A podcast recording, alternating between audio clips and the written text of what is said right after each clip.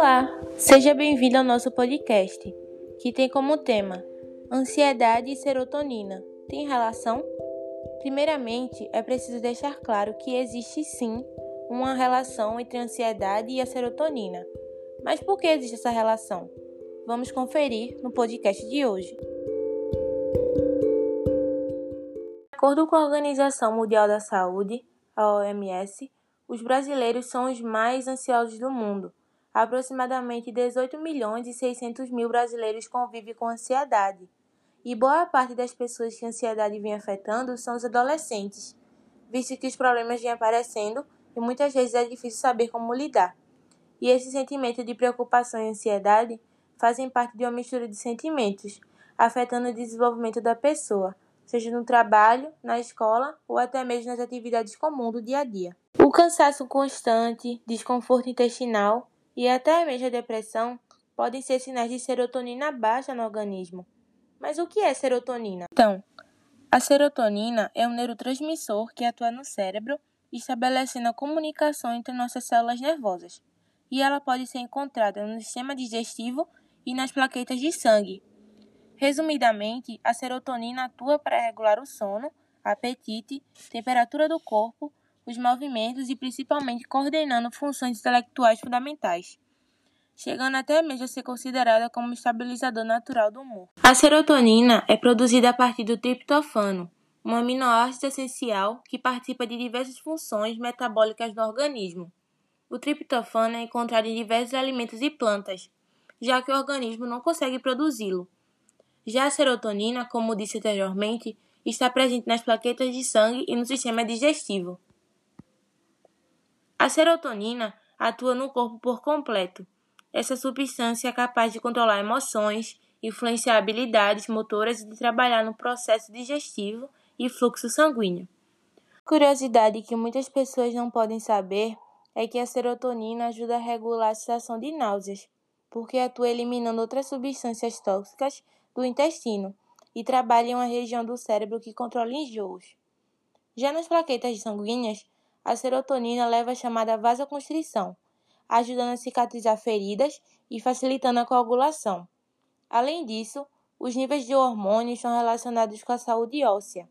Há estudos que associam níveis elevados de serotonina à osteoporose. As principais funções da serotonina são regular o humor, controlar o apetite, regular o sono, aumentar ou diminuir a libido, regular a temperatura corporal, reduzir o nível de agressividade, ajudar na coagulação sanguínea e regular a náusea. Serotonina e felicidade, mito ou verdade? Como entre as funções da serotonina está a regulação do sono, apetite, humor e do ritmo cardíaco, como já havia mencionado, fica evidente que ter níveis adequados da substância no organismo é fundamental para viver feliz e bem disposto. De acordo com o psiquiatra formado pela Universidade de São Paulo, o Dr. Marco Antônio, o desequilíbrio dessa substância impacta diretamente na forma como nos sentimos, podendo influenciar no aparecimento de transtornos mentais, como a depressão e a ansiedade.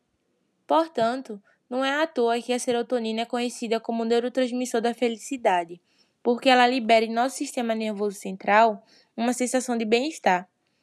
Os níveis de serotonina podem diminuir por diversos fatores, mas os principais são a alimentação inadequada e o estresse. Uma alimentação inadequada, rica em açúcar e farinhas processadas, por exemplo, altera a flora intestinal e prejudica a digestão dos alimentos. Consequentemente, a menor absorção do triptofano, que é de extrema importância na síntese de serotonina. Portanto, é preciso consumir regularmente alimentos ricos em triptofano, como carnes, aves, algumas frutas e produtos lácteos. O estresse é outro fator responsável pela queda da substância. Afinal, quando a pessoa está ansiosa ou muito nervosa, há o aumento do cortisol, fazendo com que o hormônio caia consideravelmente. A presença de serotonina é fundamental para as funções cerebrais. Desse modo, quando há ausência ou não há quantidade adequada da substância no cérebro, os sentimentos de solidão e de tristeza, eles podem ser predominantes. Como disse anteriormente, a serotonina é um estabilizador natural do humor e sua ausência pode provocar depressão e ansiedade. Mas, ao contrário do que muitos pensam, a depressão e a ansiedade não implicam necessariamente que a serotonina baixe no organismo.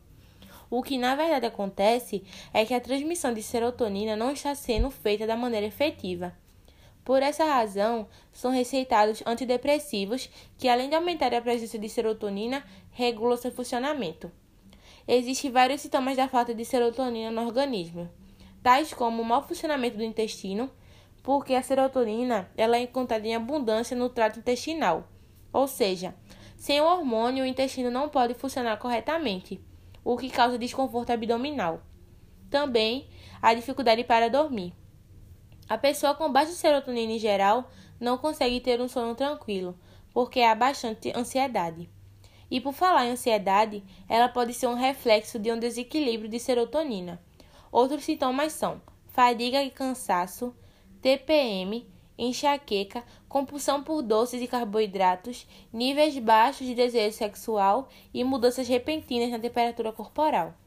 Contar com ajuda médica é essencial para identificar a falta de serotonina no corpo e buscar tratamento correto para a doença.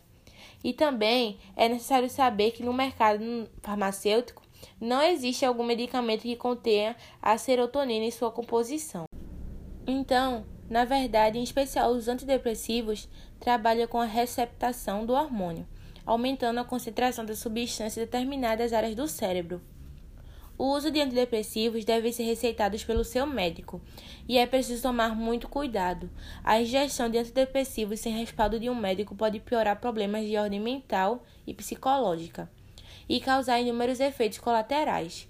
Então, diante de todos os argumentos apresentados, fica evidente que existe sim uma relação entre a ansiedade e a serotonina, pois o nível baixo de serotonina está em nosso corpo pode desencadear não somente a ansiedade, mas também a depressão. Você sabia?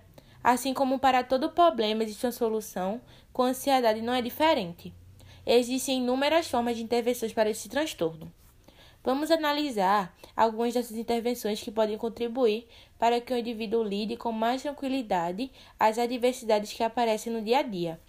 Mas antes disso, é preciso que a gente cite que também existe o transtorno de ansiedade generalizada.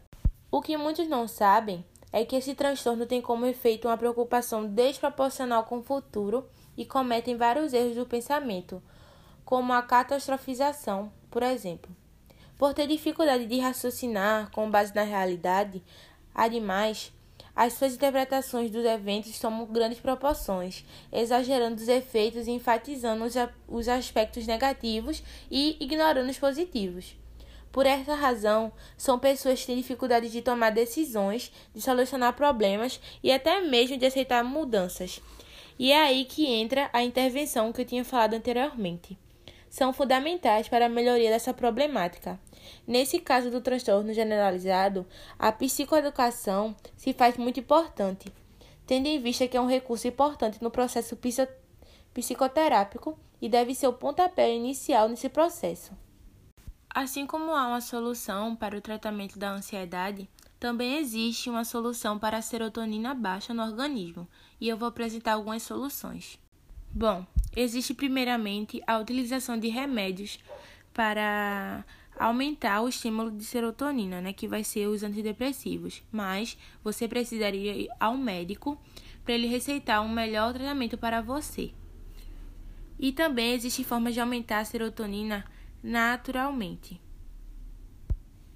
Praticar exercícios físicos pode aumentar a serotonina no corpo, assim como esportes como a natação, a corrida, o ciclismo e aeróbicos de todos os tipos são indicados e muito bem-vindos. O exercício ele produz uma sensação de bem-estar e de satisfação, além de beneficiar o metabolismo e a saúde em geral. E também ter uma alimentação regulada vai ajudar muito, né? Uma alimentação específica e regrada e com horários determinados para a ingestão dos alimentos. Então é importante você ir num nutricionista para ele passar uma, um plano alimentar correto para o seu problema.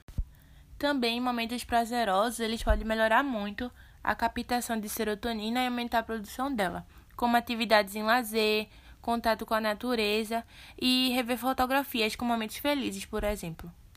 Então, diante dos argumentos apresentados, manter os índices de serotonina sob controle é essencial para conservar a saúde do corpo.